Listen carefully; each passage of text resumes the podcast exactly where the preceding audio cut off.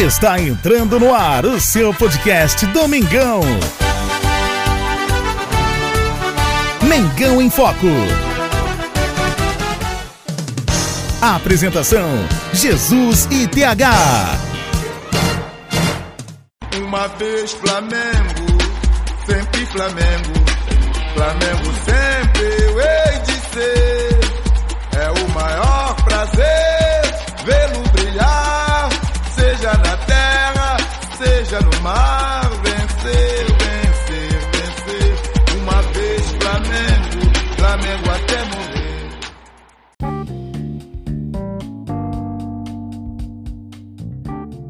Salve, salve nação rubro-negra! Jesus com vocês mais uma vez. Aqui é Mengão em Foco, falando de Mengão queridão. Flamengo venceu a equipe do Bragantino por 4 a 1 e continua, aliás, retomou. Eu creio que, assim, eu quero acreditar que retomou os, o ritmo de vitórias. Estávamos aí a dois jogos do Brasileirão, especificamente, sem vencer após 13 jogos invictos no geral perdemos aí dois jogos do Brasileirão em seguida, na sequência, e recuperamos né, esse jogo contra o Bragantino. Vamos falar sobre esse jogo, sobre a atuação do Pedro, mais um hat-trick do Pedro. Pedro tá sensacional, em que fase do Pedro. Eu acho que o Tite não tem jeito, ele, vai ter, ele não vai ter outra alternativa. Ele tem que levar o Pedro para a Copa do Mundo, porque o cara tá jogando demais. Sobre isso muito mais, vamos falar agora com vocês. Já peço que você compartilhe o nosso podcast com pessoas que são flamenguistas, que gostam de ouvir sobre Flamengo. Peço que você me favorite nosso podcast para acompanhar sempre um bate-papo, a conversa favorite para não perder nenhum bate-papo sobre o Mengão Queridão. Aqui quem fala com vocês é Jesus, sempre trazendo aquele bate-papo, conversa de torcedor para torcedor. Bem, nação, vamos falar sobre o Flamengo, sobre esse jogão. O Flamengo começou ali tendo oportunidade de abrir o placar. Logo no início, nos primeiros minutos do jogo, o Gabigol, é, não sei, não lembro agora se foi o Gabigol, sofreu um pênalti, né? Foi o Gabigol. Ele sofreu um pênalti na entrada, ele foi entrando dentro da área para ir na cara do gol do goleiro Cleiton do, do da equipe do Bragantino e acabou sendo puxado ali, segurado e foi e foi marcado pênalti em cima do Gabigol expulsão do jogador que fez cometeu a penalidade nele, né? Porque foi o antijogo e ele era o último homem, né? Tava na cara do gol e acabou é, fazendo pênalti. A interpretação do Daronco foi que foi pênalti e o cartão vermelho aplicado para o jogador da equipe do Bragantino. O Gabigol chutou a bola caprichosamente na trave.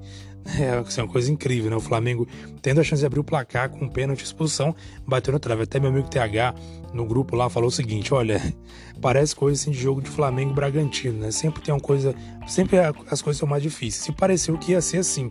O Flamengo conseguiu marcar o primeiro gol com o próprio Gabi, que marcou ali aos 12 minutos o primeiro gol da partida numa jogada é, bonita, né? Entrou na cara do gol, aquele toquinho com a esquerda na saída do Cleiton e marcou o Flamengo 1 a 0. E aí, o jogo assim ficou praticamente nas mãos do Flamengo, né? O jogo inteiro praticamente nas mãos do Flamengo, o Flamengo tendo a ação do jogo, é, criando boas oportunidades, tocando bem a bola, encontrando bem os espaços, praticamente amassando a equipe do Bragantino no início ao fim do jogo.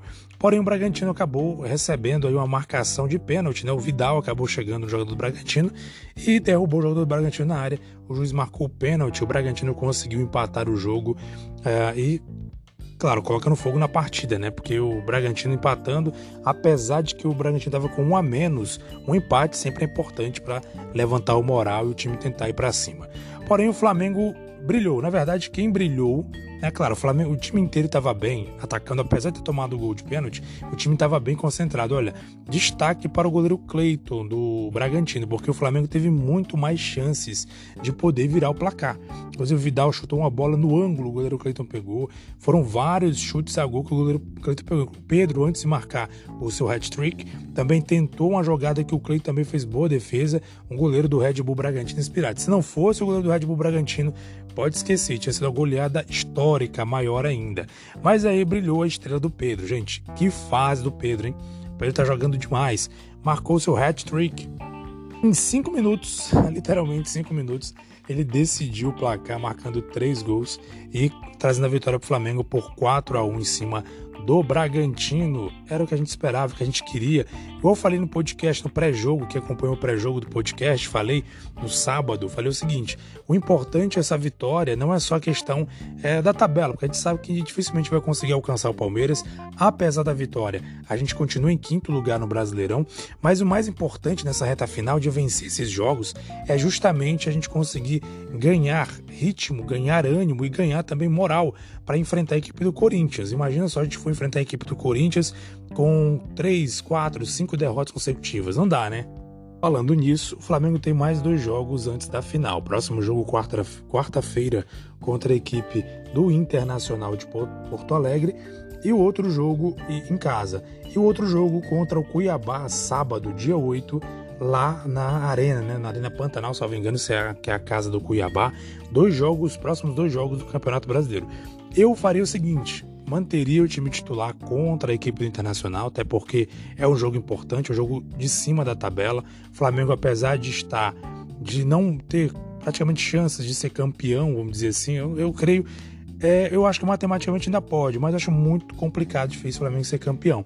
Mas apesar de não ter possibilidade de praticamente ser campeão brasileiro, eu acho importante o Flamengo manter a sua luta ali na parte de cima da tabela, terminar em segundo lugar, na melhor posição possível acima da tabela. E a, a luta, né, a disputa, o jogo contra o Internacional é um confronto direto pelo G4, pela parte de cima, e é muito importante o Flamengo entrar com força total. Eu, fosse o Dorival Júnior, entrava com força total, no máximo, no máximo, no máximo, eu entraria é, com força, é, eu entraria ali com uma mescla boa, né? Uma mescla bem tranquila ali. Por exemplo, igual ele fez contra o Bragantino. Ele tirou aí a dupla de zaga, aliás. O Léo Pereira estava tava suspenso, o Davi Luiz foi poupado para esse jogo. Então, assim, fosse o Dorival fazer tipo essa mescla. Poupava um jogador outro, vendo a minutagem, pode ser poupando ali o Arrascaeta, é, o o próprio Everton Ribeiro, ou então fazendo o que ele faz de vez em quando. Coloca o, Arrasca, é, o Everton para começar, termina o jogo com o Arrascaeta. Eu faria mais ou menos isso, não colocaria o time inteiramente, o time alternativo, porque é o momento da reta final e outra, igual acabei de falar para vocês, tenho falado. O Flamengo precisa chegar na final contra o Corinthians com moral elevado. E para chegar com moral elevado é importante vencer os jogos que vêm antes da final. Então os dois jogos antes da final vão ser esses o jogo na quarta-feira, nessa quarta agora, contra a equipe do Internacional, jogando em casa, no Maracanã, o próximo jogo contra o Cuiabá, na Arena Cuiabá, vai ser o segundo jogo pelo Campeonato Brasileiro, e após isso, na quarta-feira que vem, já tem final, primeiro jogo da final da Copa do Brasil, lá no Arena, na Arena Corinthians. Então, importante o Flamengo fazer esses resultados para chegar com toda a pompa, com toda a moral para enfrentar a equipe do Corinthians e quem sabe sair com um bom resultado no primeiro jogo de lá. Repito, na minha opinião, tem que colocar o time ali mais, o mais titular possível, pelo menos alternativo bem forte para vencer o Internacional e também contra o Cuiabá, já que é um jogo de vésperas aí ah, da Copa do Brasil para não desgastar, pode colocar um time mais alternativo, até porque o Cuiabá, em tese, a gente sabe que sempre é difícil jogar contra o Cuiabá. Em tese é um time mais inferior ao Flamengo. Pode colocar uma mescla ali. Tem jogadores que eu creio que dão conta assim de vencer a equipe do Cuiabá. Então, gente, é isso aí, nação. Jogos, jogos que antecedem a grande decisão da Copa do Brasil, a primeira grande decisão do Flamengo. Importante essa vitória, repito, contra o Bragantino. Importante vencer os próximos jogos para ganhar moral e ganhar força para vir com tudo na final da Copa do Brasil e lá no final do, do mês, a final na Libertadores contra o Atlético Paranaense. É isso aí, nação. Peço sua participação, se acompanhe através do podcast, no podcast do Spotify ou do Anchor. É importante sua participação. Coloque aí o seu comentário. Pode mandar também sua mensagem de voz. Tem a opção lá, Messenger in Voice. Você pode mandar, clicar lá no link e mandar mensagem de voz pelo Anchor. E mensagem de voz de um minuto, tá, gente? A gente pode publicar aqui nos próximos podcasts. Quarta-feira, o Flamengo enfrenta o Internacional e na quinta-feira a gente vem trazendo o pré-jogo do Mengão queridão. Um abraço, nação, saudações rubro-negras e até a próxima. Quero convidar, antes de finalizar aqui, eu quero convidar você também a seguir nossas redes sociais, nosso Instagram e nosso Twitter, arroba, aliás, Twitter não, Instagram e Facebook, arroba Mengão em Foco, tudo junto, sem acento, arroba Mengão em Foco, tudo junto, sem acento. Um abraço, nação, saudações rubro-negras.